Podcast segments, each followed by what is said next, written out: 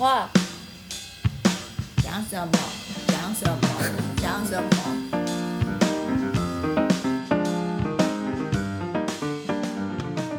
我我也蛮好奇，各位编辑们在找博士的这条路上啊，嗯，通常考量的第一个点是，哎，我想去哪个国家，然后朝这个国家去的大学去申请，还是第二个是题目为优先，还是以实验室为优先？因为在我的经验里面，当然应该说一开始啊，我我从纽澳开始找，它是我最想去的地方。那我从纽澳各个大学，然后再去找，呃，找老师，找研究室。那后来当然因为呃机会比较少，就开始慢慢扩大。但是又遇到就是说，哎，要研究呃一个新的国家它的学制啊，例如说我从纽澳跳到北欧，跳到西欧的这时候，其实差异很大。那其实也是蛮蛮花时间要去研究的。那当然这也这也牵涉到就是各个国家不同 grant 的部分。在各位编辑们的经验的话，你们是先从例如说我想去欧洲。然后朝向欧洲这地方申请，还是例如说我在 paper 上面看到这个老师，那这个研究题目我有兴趣，然后就直接往这个方向去投呢？我觉得一般来说都是看题目，就是看兴趣，然后不用太设限。我我个人是先选国家，我的经验是因为我本身出国念书的动力是在于我不想要在台湾的学制下面。那我觉得我想体验另外一种学制，所以我就不选跟台湾学制太相近的国家，也就是美国。所以，那我又不想要再花太多的时间去学另外一种语言。虽然说可能在学程上面不会用到这个当地的语言，可是那至少在生活上面也会遇到一些困难。所以我就觉得，呃，第一次出国生活这么久，不要给自己拿石头砸自己的脚。所以呢，就想说是这个英语系国家都好，然后不是美国就可以。其实有时候也不用设限啊，因为呃，对啦，是那个学语言、学文化什么，或许会比较辛苦，但是我认为也是会有收获。就是如果有兴趣、有意愿，就不用那么设限。我的意思是。哎，我要帮美国反评一下，怎么大家那么讨厌美国呢？好了，我那个时候考虑其实是有考虑国家，但是考虑国家的原因，其实是因为考量这个学门的发展，就是海洋学门是一个烧钱的研究，它需要非常非常多的经费，因为那个船一开出去就是烧钱，就是把钱丢到水里面，真的是财力大的国家才有钱投入海洋研究，它需要船，需要仪器。所以我那个时候就是考量有财力的国家，然后还有地理位置也很受影响，就是内陆的国家不太可能做海洋研究嘛。所以我那个时候一开始其实就是只有考虑两个国家，日本跟美国。那后来选择美国的原因，一方面是因为我不会日文，然后不想要再多学一个语言。二方面是我考虑之后，假设我想要留在这个领域，就科学的领域，都要写 paper 啊，或者是呃回台。如果说我要回台湾，想要找教职啊之类之类的，我那个时候我当时的感觉，看学校的老师觉得美国的学历比日本的学历还要好用一点，所以那个时候就是考量美国的学历。虽然那个时候欧洲其实也有些老师，那后来后来呢，我自己留在美国之后，我看到一些其他去。呃，不同国家的朋友，还有留在美国的一些身边的朋友，我自己分享经验是。美国的确是很多人会跟你竞争，但是美国地大物博，资源非常的多，工作机会也非常的多。如果你要，你如果考虑说念完书之后留下来，美国的容易程度是比很多欧洲国家还要高。然后你要在美国找到博后或者是不是博后的工作，钱多的工作都比较容易，所以也是要考虑一下，就是不是只有进去的时候。呃，还要考虑后面，然后你看那个老师到底有没有钱养你，就会是一个征兆。呃，你可以说美国就是财大气粗啊，但是它的资源非常的丰富，然后肉大块，连肉渣都比较大块。牛肉汤面里面都有牛肉，可恶！他们那个不叫牛肉汤面，他是给你一整碗炖肉，然后称那个为牛肉汤。所以 V 边要分享一下你的美国经验。对，我也是蛮认同海边讲，其实也蛮蛮类似的啊。就是其实真的因为就是呃后续的机会啊，就是在美国确实跟去其他的国家蛮不一样。因为连你在你假如后来要去欧洲的话，他们也蛮喜欢你有美国经验的。所以所以真的算一个呃蛮蛮重要的时期，对我来说。然后那时候其实我也不是特特定选国家，但就是各种条条件下来啊，就是呃申请美国对我来说是最有利的。我我不需要就是看其他国家的，就是各种申请条件，但最后我也只有申请就是一间研究所，所以其实其实我也不能说我是选研究所还是选国家，我就是想去哪里。你不是透你那个施工啊？你这个应该算 networking 来的吧？对啊，对啊，算就是因为有 networking 嘛，然后还有也也算是就是所有条件都都刚好到了。但但其实因为就是进大实验室的时候考量不太一样，因为就是他们可以创造经费，所以比较不需要考虑考虑那些就是刚才所讲到的，对吧、然后只要是想要进小小实验室的话，就确实是这个就是一个萝卜一个坑的概念，就是你要 feeding 这个老板他想要这个职位所需要的人，所以就我觉得策略上就蛮不一样，就就可以看得出来。我就是设定了三个国家，呃，英国、荷兰、澳洲，对，澳洲、纽西兰这边对。然后这三个国家不太管学制，因为在以英国来说的话，就是每个学校自己都有不同的博士班学程，所以有可能同个系也会有两种不同博士班学程。哦，有有些是要做 rotation 的，有些就是 teaching only，有些是 research only，所以有可能会蛮复杂。先设定了国家了之后，再来找老师。那时候我就是对分子生物学比较有兴趣，所以就是找这方面。那我是先写好我的 proposal，我把我未来要做的研究的 proposal 就同一份哦，拿去申请奖学金也是那一份，拿去问老师说要不要我也是这一份。可是这只是一个草稿，以后不一定要做这个，只是让他们看一下我写计划的能力而已。所以我给的第一封 say hello 的信，哦，就是要要增加 networking 的这种信，里头就会有稍微再附几个附件，这样。如果老师愿意再多花两分钟，再点开这个附件就好。那这个附件就会包括了我的 CV，好，CV 就是呃 bullet point，就是只有几个点啊、我我几年几月念了什么东西之类的。然后第二个就是有点比较长一点的自我介绍，然后第三个。就是我刚刚说的 proposal 就这样子。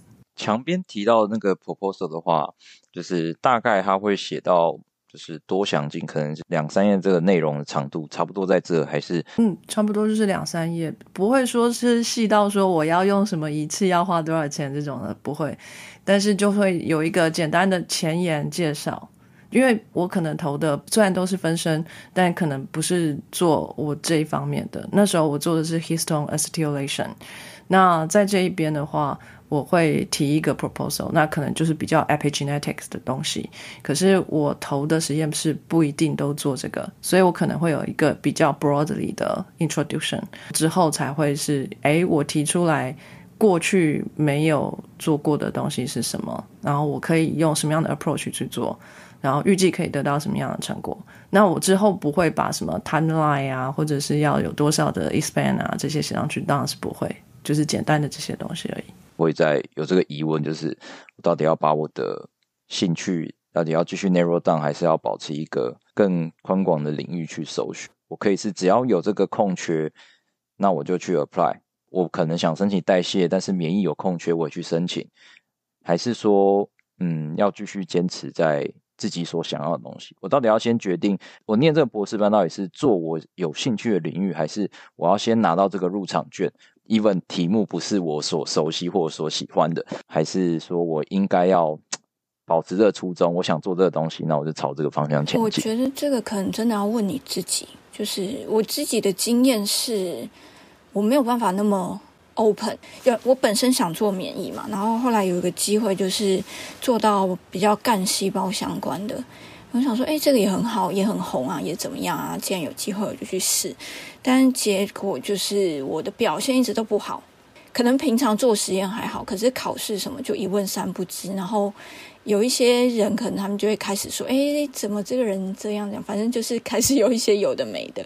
然后写论文的时候也是写的非常糟。然后老师说，你到底发生什么事？然后我自己也很气，就是我明明也想要把它做得好，但是就是做不好。所以那段时间是撑过去，但是那就是一年的学程而已。就以为说，哎，我是不是真的不能做？因为大家都在质疑我说，哎，你你应该不行，你怎么样怎么样？然后后来，呃，有一次是跟一个朋友在聊聊免疫相关的东西，然后我就开始滔滔不绝的说了很多情。然后那时候我开始就觉得，我也还是知道一点东西啊，就是为什么平常好像表现不出来？这样，我最后我自己的解读就是。那真的就是我喜欢有兴趣的事情，跟我没有那么有兴趣的事情，就真的有有差别，有困难。就是我没有那么喜欢，我真的觉得困难到我也做不好。这是我个人的经验。有时候可能不一定是领域，有时候可能是技能。我自己找到的就是我的 flow cytometry，然后跟现在就是在培养 big data 的技能。对，所以只要相关的，其实都可以发挥。我会觉得在还。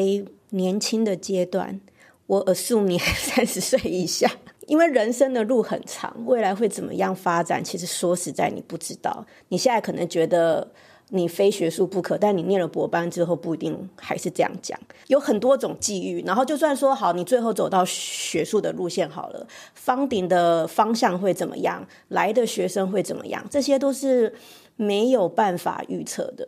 所以我会比较倾向。在还比较年轻的阶段的时候，保持弹性，但不是说你要弹性到说做自己讨厌的事情，但自己喜欢的范围有没有可能可以扩大一点？就是喜欢的事情可能有不一样的程度啊，什么一百分喜欢、九十分喜欢、八十分喜欢，那那不一定要只追求一百分喜欢的那一个。呃，七十分喜欢的也可以试试看。那有时候的确就会碰到不喜欢，比方说抖抖刚刚这样子。那其实那也是一段经验，就是那一年的时间就知道说，哦，自己真的不喜欢这个东西。那其实也是值得的。如果你可以想说，如果你是要走学术界，那你将来想要做什么样的研究，是怎么样的方顶你会愿意申请？那如果说以你现在可能投的不是你自己一百分喜欢的。呃，研究室或许八十分或七十分，这一个研究如果将来变成你你是 PI，然后有一个 funding agency 说要出这样子的研究，你会不会想要投？如果你觉得你将来可能会想要投的话，这个这个经验可能就会是对你有帮助的。那也可能反过来是，比如说学生啊，有个学生或许是对你的这个呃一样是脂肪细胞，但是不是分泌方面的是呃免疫方面的，你会不会想要收这个学生？那你其他的经验？如果是在不讨厌的情况之下去扩展的话，都会有所帮助。我可以分享一个经验，就是我自己当年念大学的时候，其实是物理非常非常糟糕的。我也是觉得不喜欢物理，所以我就一直往海洋。生物的方向走，但是海洋学就是什么学都要修，化学、物理、地质都还是要修，所以多多少少还是有碰一点，但是就是一直把它勉勉强维持在啊，就是六十分啊，可以过就好了。没有想到，就是因为是有需要，所以就尽量不要让它落掉，至少要过嘛，就保持住的东西。后来在我博班后期的时候，变成了我研究的主干之一，然后它。其实增广了我本来生物学的研究，可以从物理学的研究去探讨一些生物界在自然界在生态界的一些现象。如果之前真的完完全全放弃，连六十分都不理他的话，可能就会做不出来。很神奇的是，呃，十年前的时候，我也没有办法预测到说，呃，data science programming 的东西突然之间变得这么有名，这后来也变成我吃饭的工具的主要原因。所以我觉得。呃，我自己在写 modeling 的时候，就发现我的 model 其实已经是十分十分的简化了。但是即使是如此，还是有很多不确定的东西是没有办法用我已知的程式去完全复制一个系统。就算是一个极度简化的系统，也都很有限。所以，我们我会觉得说，我们人在世上去。感觉好像可以预知未来会发生什么事，想要感觉这个系统可能会怎么样走，其实是非常有限的。你不要说十年，你可能连一年都没有办法预测。还比较年轻的阶段，在选择的交叉口，我都会考量说，这个选择有没有办法让我将来有更多选择，是把路越走越宽，然后。不要太早就把它锁得很窄。那当然说，真的非常讨厌的事情，也不需要勉强自己去做。但如果是自己觉得还可以试试看的状态之下，其实试试看也无妨啊。如果真的试了不喜欢，那也没关系，那就知道你这个不喜欢，这也不会是浪费时间。对，我觉得兴趣广一点没有什么不好。我觉得一定的一定要做自己喜欢的东西嘛。可是把自己喜欢的东西放大一点，不是说不一定是说一定是最最最最爱的那个，而是就像海边讲，也许是八十分的喜欢，七十分的喜欢，我都可以去试试看。而且我觉得另一个点是，其实现在很多东西都跨领域。所以其实你很多，比如说 big data 这个东西，它现在根本是无所不在，你什么东西、什么领域都可以用。哎，你今天的兴趣是代谢嘛？可是其实有不同的方法可以研究代谢，就是可能可以从很生物的方面出发，跟也许从生物资讯学，或甚至从什么基因的方法，你可能都可以出发。有甚至是从很临床研究的方法，呃，临床的方面，甚至是从病人的心理的方面，都有可能会影响到。所以，病人是说你喜你喜欢的代谢，它可能其实有很多很多个。不一样的点来出发来研究它，所以我觉得你可以把自己这个地方放大一点。就是我现在是学用这个方法研究代谢，可如果我喜欢是代谢，也许还有不同的方法可以研究。因为我自己跟海边是很像，我以前我我人生最烂的就是数学，我超级讨厌数学和物理，然后我以前只喜欢生物，所以我一直以为我就是要往生物的方面发展。结果，直到我之后念到所谓的分子生物学，就是墙边最爱的那个东西，我发觉我我讨厌死生物，那什么鬼东西啊？那些东西根本不是可爱的动物，你看不到它，诶，它就是一堆分子。为什么生物到最后都是在讲那些分子、蛋白质什么代谢路径？谁理它啊？对，就是跟我对我喜欢的根本就不是那个东西。在在医学方面，医学有很多很多药剂，可是我就觉得那些东西我根本不用花时间背。他就是一看他这个就就进来了啊，就是我觉得那就是你喜欢你你你可以呃你喜欢而且你擅长的领域，因为我也会有我喜欢可是我超级不擅长的领域，就像基因我也觉得哇基因的研究都好酷，我也好想做，可是我真的做不起来，因为我太笨了，我真的什么都学不会。我都觉得怎么又有什么新的什么路径，什么可以？对啊，然后怎么又一个新的技术，我才好不容易学懂了一个技术哦，我们现在又有 new generation，不要再 new generation 了，好烦哦。嗯，如果你的目标是成为一个教授，或是成为一个该领域的大学者，那我可能会建议你博士之后就不要再换领域了。在一个领域里面待的越久，你就越有可能可以得到更深的了解，然后可以 project 更更好的这个新的发现。如果你未来是想要应用这些知识，在更宽广的领域里面，就比如说在商业界啊，或者是在生医界啊，就是真的是拿来做应用的话，也就是说，可能是要离开学术界进入业界的这样的状况，我就会建议你多看、多听、多接触最新的东西，或许换几个领域也没有关系。我之所以会告诉你说，如果你要留在学术界，然后做顶尖的研究者的话，最好就是从博士开始就不要再换领域，最好是越走越窄。为什么呢？是因为我个人就是不采用这样子的方式，但是我还是有想过要留在学术界，但是我的学士、硕士、博士。呃，不停的换领域，那你当然也是在呃生物领域里面，可是可能我是用我的呃分子生物学的一些基础技巧，然后再比如说呃发育生物学啊，或者是癌症研究这边呃各各个地方去做发挥。可是搞到最后，如果我现在要想要成为顶尖的研究者的话，我其实没有一个代表作。所以，我现在要在学术里面要立足，然后真的在比如说癌症研究里面哦，闯出一片天地，我就要用我的 exosome 来去治愈全世界哈，我就可以拿这个来拿诺贝尔奖，这是没有的，我拿不出来耶。是你因为你要求的是你想要做个顶尖的研究者，我觉得如果你只是想要做个在学术领域里头可以生存的研究者，不要顶尖的话，你不你不一定要这样。而且因为第二个就是我自己的老板。我自己的老板，他也算是呃，虽然他现在被打倒了，可是他之前算是混得非常好的。他也是兴趣一大堆啊，他这个人根本就是超级 ADHD，他兴趣超级多的，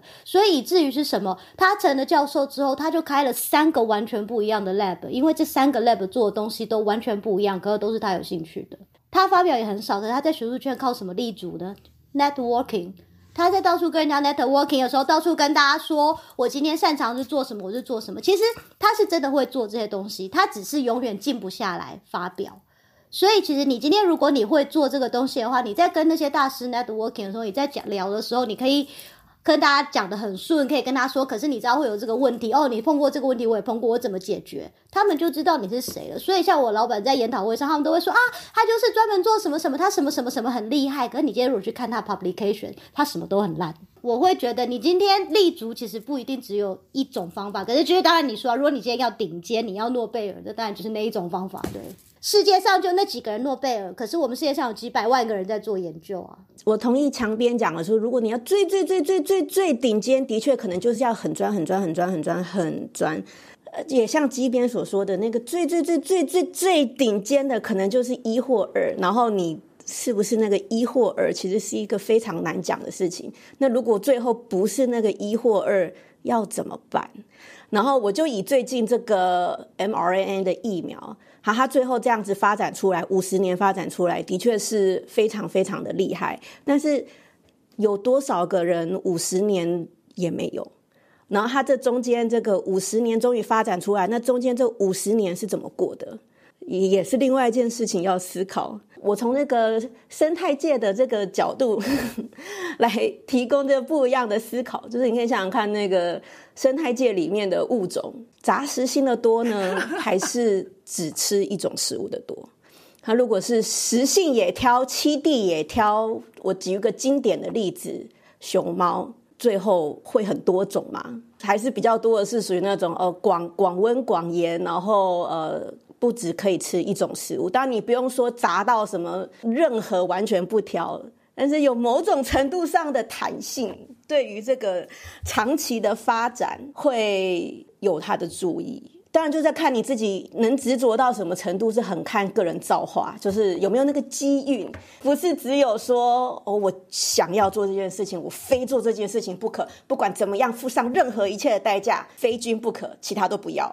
当然如果有到这种程度，然后那个背景也够雄厚，可以这样子做，这样子选择，那也很好。但你要知道，就是每一个选择的背后，对，都是有它的代价。所以我觉得不是外人看的那个成就，是自己的那个自信。感就是我认为我自己厉害，都 不见得真的有这么厉害到可以就是打败所有的人。但是就是至少我会觉得我有一个可以拿出来说就，我有自信说，哎，这个是我的专长的东西的这个东西，就是这是我之前没有，因为可能也是兴趣很广，然后看很多东西，什么东西都有兴趣，然后就什么都不会那种感觉，其实会觉得还蛮也是蛮挫折的。所以后来。刚好那时候有机会，然后就专注发展在我领域接触到的相关技能，就去把它做到够好。呃，我觉得就我可以体会墙边在说这件事情，就会感觉好像说，诶，真的好像什么都试过做过，好像都懂得很多很多，但是好像都普普，都没有什么好说嘴的，没有个代表作，没有一个代表技能什么的。然后一直直到我后来就是意识到这件事情，然后我就多专注于。可以就在这个领域可以应用的相关技能之后，对，虽然现在肯定还没有代表作，但其实我一直在思考，我可以怎么应用这些东西，然后可以怎么去发表。对，哎，我也可以理解豆豆讲，因为我也是什么都爱做，什么都喜欢，然后一直跳来跳去。可是就是到最后，我现在到了一群医生和那个生物学家之间，然后因为我有这么一点点工程的技巧，每个人都叫我工程师，然后我就会觉得你们怎么会称呼我为工程师？我跟任何一个工程师比，我都超烂，烂到无比。我就发觉，因为在这个环境里头，呃，他们需要的其实是一个听得懂。听得懂生物，听得懂医学的语言，然后有一点点工程技技巧就好了。因为我们需要需要拿来帮助他们的工程技巧，其实就是需要非常非常的小，小到连我这种程度的人都做得到。所以我觉得，就是我后来就不会把自己说，哦，我是个工程师，我要去跟人家竞争工程，我要去跟台积电的工程师竞争，就是不需要。本人今天就是要在一群都不懂工程的人里头撑大，可是他们很需要我，因为。因为你今天在找全世界再顶尖的工程师，你叫他们去听医生跟他讲的事情，他们一定听不懂。而且他们观点思维真的不一样。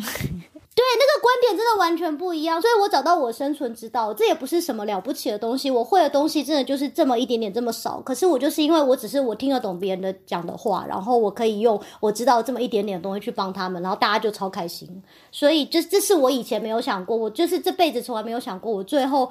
呃，就是当然，我做研究是另一块，可是最后真正让我拿到这个位置，然后让我在这个医院就是这么重要，走都走不掉的，其实是我那么最没用的工程技能。这一路上。我觉得最重要的是我都很开心，就是我并没有说我在这一路上不断的跟自己说你怎么这么没用啊，你为什么什么事情都坚持不下，你的代表作在哪里，在什么什么？我觉得我这一路上我都是一直以。我就玩玩看嘛，我就试试看嘛。工程那一点东西也是玩出来的，生物这一点东西也是玩出来的，医学的东西也是玩出来的。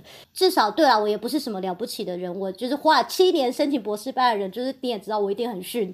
可是，可是至少我最后我的人生我过得很开心啊。对，然后重点是要有钱，要有钱，因为有了钱，家里也比较不会担心你。有了钱，你也不需要去求别人帮忙。然后你有了钱之后，你就有那个韧性，我可以去做我想做的事情。不会过有透过有一些。人脉会去联系到一些老师，那这个就是最容易。有些老师甚至直接就说：“好啊，你可以来。”甚至没有看过我的 CV。但是当我去研究他的领域的时候，他也不知道那么有兴趣，或者是说老师的年纪其实有点大，可能八十岁。其实我也会担心，尤其听过实验室规模跟实验室老板，那其实内心也会很挣扎，就是广投，然后不管领域有机会我就试，还是我要继续坚持在。我想要做的研究领域，这样对，我觉得看你怎么用这个机会，对，因为有时候是比如说这个老师没有要做什么，哎，可是在那个学校或那个学校附近，同一个城市有另一个学校有老师想要做你做想做的，你就把这个机会，当然是有人付你钱去旅游啊，然后你就去其他地方 面试啊，对，也搞不好你就爱上这个新领域。家人那边其实会不需要，家人会觉得说，那时间都这样过了，那。与其说继续做助理，还不如去考个公务员，这样待着会有会有这样的冲突。我可以跟你讲，我到现在博班毕业了，家人都还是不支持我念博班，你就知道了。我的家人从头到尾都是说你干嘛浪费时间去做这种东西啊？然后后来弄了之后又说天哪，这么少的薪水，到底为什么浪费这么多年拿这种鬼薪水，真是丢人。可是我觉得那有什么关系？因为重点第一个是我人生我过得很开心，第二个我家人讲这些话其实都是为我好。他们是在担心我是不是自己钻牛角尖卡住我出不去，所以我后来其实我现在父母就是一来是懒得讲啊，都已经讲二十几年了，然后二来是 二来是我跟他们展现的就是对我今天对我花了很多时间做这件事情，出来薪水也没有人家好，对，真的是很蠢。可是我有一件事情，我绝对很骄傲跟人家讲，我的人生就是每一天都过得很快乐。就是我觉得应该很少有人的工作可以说我每天开心的进办公室，开心的出来，我开心的想着我下礼拜一要做什么。至少我最后做这个选择，让我一直都很快乐。这个选择的确让我走的比人家慢，也让我路走的比人家遥远，最后成果也好不到哪里去。可是最骄傲的一件事就是，我从头到尾都做我喜欢的，所以我很开心。那我就觉得这个选择我一点都不后悔。觉得你在申请博班这个过程啊，你不需要跟任何人比，因为我觉得这就是这就是人生的路。就是虽然它也是学校系统，那在学校系统我们都知道，你国小毕业就国中，国中毕业就高中，高中如果你念了高中毕业，应该就是去大学，就是都很一定，所以每个人都在走同样的时间点。可是你大学毕业之后就是人生的，人生是完全没有一个固定的时间表可以演的。就是很多人都会说，你就是几岁要买房，几岁要买车，几岁要结婚，几岁要升经理，什么什么。可是你真的走那条路，你也不会快乐啊！你已经看过这么多人都说一样的失败了，所以你不需要去跟别人比，你不需要去想说为什么他申请的那么快，为什么他申请的。这么顺，为什么要申请什么？其实以前我在看 PT 留学版，我也都觉得大家都申请的好顺。很多很多人分享经验的时候，大家都会说，呃，你一定要相信你自己真的不差。然后又说我其实也没有很好，可是刚刚好就是这个位置。因为我觉得在申请博班，就变得比较像是在申请一个很特殊的工作，你就是要天时地利人和，所以这些东西你强迫不来。你唯一能够强调的就是。你把人合做到最好，就是你去好好的 networking，你好好的充实自己，对你把自己准备好，那天时跟地利，你就是慢慢的等它。因为你真的要来的时候，搞不好你一进实验室，哎，你真的就是超厉害，一年就做出了超神奇的东西，你真的就拿诺贝尔奖。搞不好那一年就发五篇。对我之前有朋友去了日本，他在台湾的时候都没有发表，他去日本一年发了六篇呢。对，我想说你是怎么样，就是一个礼拜写一篇嘛，就怎么有办法一年发六篇？是我觉得我的硕士班训练还蛮扎实，成绩也不错。那个时候其实我在国外当兵，其实我那时候一直觉得，哎，条件还不错。可是之后在申请路上，其实慢慢你一封一封信没有回，或者是拒绝，那其实越来越打击。其实现在已经已经要到有点就是哦，拜托老师收我，会会会有这种这个路上确实比较难熬，有时候会觉得哦很 depressed。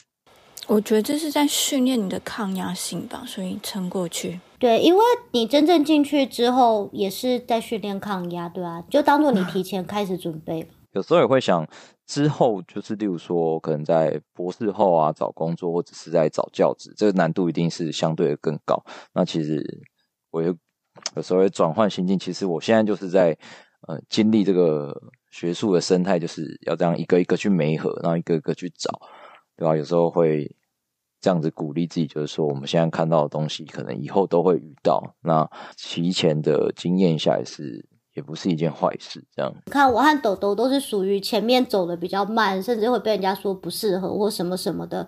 哎，可是好死不死，我们毕业之后没有什么找工作的烦恼，因为前面已经找很久了，后面反而就是变得比较顺一点。嗯嗯，岔开一下话题，就是我也蛮好奇 COVID 的疫情。对于整个学术环境，或者是在博士招生这一块的影响，就我所知，以在纽澳部分，他们对于旅行禁令这一块算是管的比较严格的。那我也听到很多实验室，他可能这一年间都没有新进的研究生，没有新进的 PhD student。那疫情之后到底带来哪些改变？我待的实验室是。相对好的，所以没有那么受影响，因为我们都有新的计划，然后都非常 adapt，就是可以适应环境。之前是有一个朋友，他好像申请博士班，法国的，然后等了很久，就是可能校方也是在看法规啊什么之类的，就是他最后就没有过来了啦。我们在捷克是这样，我有个同事，他也在找找博士生，然后他说很多人来申请，可是的确是也因为这个疫情的关系，所以他没有办法收这一些人，因为这些人不在欧洲境内，所以他们来不了。即便这些人也很优秀，他想找他们，但是也限于现实的环境，他就没办法。那反而是欧洲境内的人，没有人要去他的实验室，那边他的实验要跑就要 run 那个实验就会有困难。那他最近才找到一个，就是在捷克自己的人愿意做，就看他们母国啊，有些母国的大使馆有可能关闭，那比较麻烦一点。捷克好像比较困难，因为我自己实验室也是有一个访问学者要来，然后也是卡在他的国家的捷克大使馆不愿意开放让他们申请签证，除非他是很重要、很重要、很重要的研究人员。我看我们的学生，我觉得没有什么烦恼。我们今年，我们就是这两年来 COVID 的疫情下，该来访问的医生、学生、学者全部都到来啊，完全没有受影响。可是 我觉得受影响是我们这种年轻的科学家，就是刚开始要申请方顶的那一种，就是的确机会变少了，所以就是会变得比较痛苦一点。可是如果你今天研究的是病毒类的话呢，他们就很爽，基本上啊，你只要写了，钱就一定会下来。阿当哥，阿当哥，阿当哥，要先来高歌一首吗？等一下，我我我我才刚起床。阿当哥要穿衣服啊，给他五分钟穿衣服。我可以提供一点有关于 COVID 的这边的意见，就是我之前有帮。呃，科技报道写过一篇文章，现在就是这一期十二月份的科技报道，大家可以去看一下哦，有长篇的文章。呃，这边只是整理了一下 Nature 的那一份问卷调查，他们应该是每三四年会有一次这样子的问卷调查，研究人员的薪资高低，然后。对于工作的满意度是什么？那这一次比较特别，就是在疫情过后来做了一个调查，所以他们也特别有着重在讨论疫情过后的状况。那的确跟小鸡说的一样，这个疫情的状况呢，受影响最大的就是年轻研究者在申请这些经费的时候会遇到比较大的困难。这样，研究生的入学的部分呢，国际学生的确会有比较多的问题。因为就是国境上要开要关，然后签证事务嗯程序也比较乱，但是整体来说，这个计划渐渐的也开始复苏，研究人员的人力需求还是在的。其实很多地方都有人才荒，因为 COVID 的关系，很多人撑不下去就辞职了，或者是就不回来了，就去业界了等等的各种。其实现在是一个大缺口，大家是想要把之前申请了计划还没完成的，因为 COVID 而耽误的东西赶快完成。那他会需要人才，那这些人才要赶快再 recruit 回来。那可能国外的人又很难进来，国内的人才也不足，有一点真空的感觉。来几个学生帮忙也很好，这是我旁敲侧击的一些资讯给你啦，不是我亲身的经历，就是因为我现在已经不在学界了。好，奥当哥，早安。嗨，各位好，This is Adam from San Francisco。奥当哥声音好温柔哦，对话低沉的阿当。阿当哥，你在不同的领域里面做过研究吗？T 同学他有提到一个问题，就是呃，是不是应该要呃坚持自己喜欢的领域，还是先找到一个博士班的呃入场券之后再说？你的建议会是什么呢？首先要先看你是有多么想要出国，然后还有国内现在的资源跟国外资源的比较。以我个人的经验来讲的话，我一开始就是，嗯，我就是下定决心我要出国。那时候能够选择的东西也不是很多，不过好在在应该算是 lucky，我还是选到一个就是我很想要做的一个研究主题。那主要就是就是癌症研究嘛。之后的话，以这个为 base，以这个为基础去 explore，就是更多的领域。科学它不断的一直在推进，不断只是在演变，所以其实你潮流会一直跟着走，你会一直看到那个趋势。现在大家都其实分工分得非常的细，我会建议比较广泛的都接触过，然后你才会真正知道说，哎，哪些是可以做相互结合，成为一个你自己一个非常 unique 的一个 skill。以后搞不好你像我一样啊，就是学界。待不下去了，转业界这样子。转到业界之后，你会发现其实，哎，你更更喜欢业界这个环境，然后你也觉得它它的 benefit 也不错，那你就可以开始买房，像我这样。有没有看到最近阿当哥 PO 的那个真同事的广告？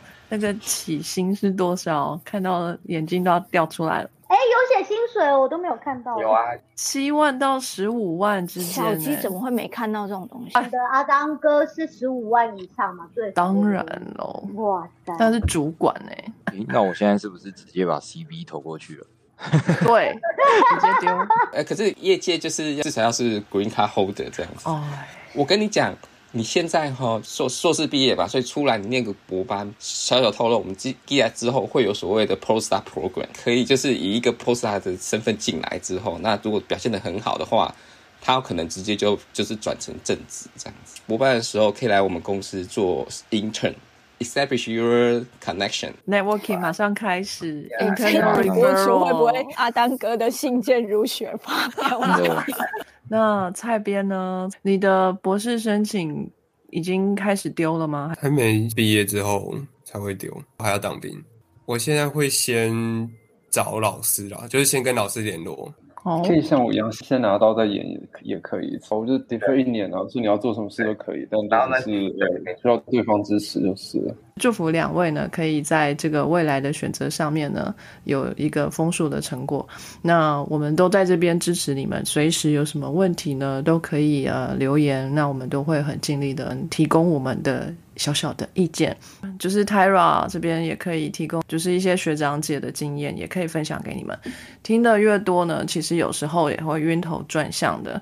但是最重要的呢，还是听听看自己心里的声音，有没有？我们每一个人物专访最后的结局呢，大家都说要听听心里的声音。那要找到听到心里的声音的方法，对不对？然后也要平衡一下跟家人的关系啊，跟这个自己的人生规划。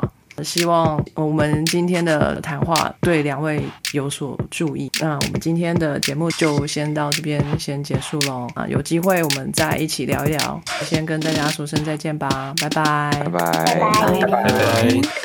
非常感谢各位听众的收听和支持，特别要感谢各位赏杯咖啡的朋友，在 First Story 上的 Costy Lover、Jane 以及匿名赞助者，Patron 上的 Yi Chen Wu Newton、Catherine、Evan Wang、Eddie Hu、Yi Chen Wu、Elliot Ferret、Adam Joe、Ernest、Nikki Hu 以及 Howard Su。Sky in the World 在各大 Podcast 平台都能收听得到，Anchor、SoundOn、Spotify、Apple Podcasts、KKBox 都能搜寻得到 Sky in the World 的节目。另外，Sky in the World 也会在脸书页面以及 Instagram 上分享科学家的八卦、科学新知，还有编辑们的日常给大家。有任何问题以及意见，都可以在各大平台上留言，让我们知道。我们将竭尽全力为您寻找答案。欢迎追踪分享 Sky in the World，让更多人知道有趣的科学哦。